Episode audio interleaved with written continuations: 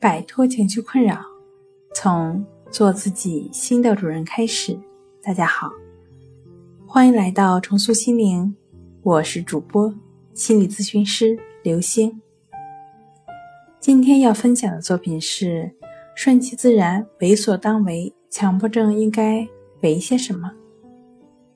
想要了解我们更多、更丰富的作品，可以关注我们的微信公众账号。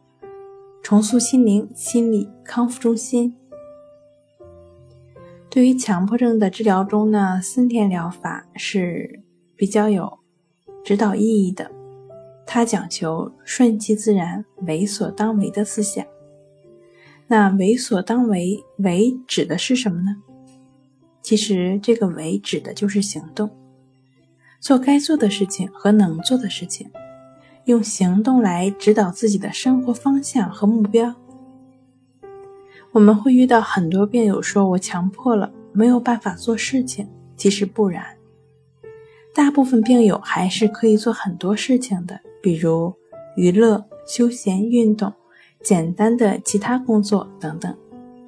只要是可以做的、感兴趣的，都可以尝试。好了，今天就跟大家分享到这儿。这里是我们的重塑心灵。如果你有什么情绪方面的困扰，都可以在微信平台添加幺三六九三零幺七七五零，幺三六九三零幺七七五零，即可与专业的咨询师对话。你的情绪我来解决。那我们下期节目再见。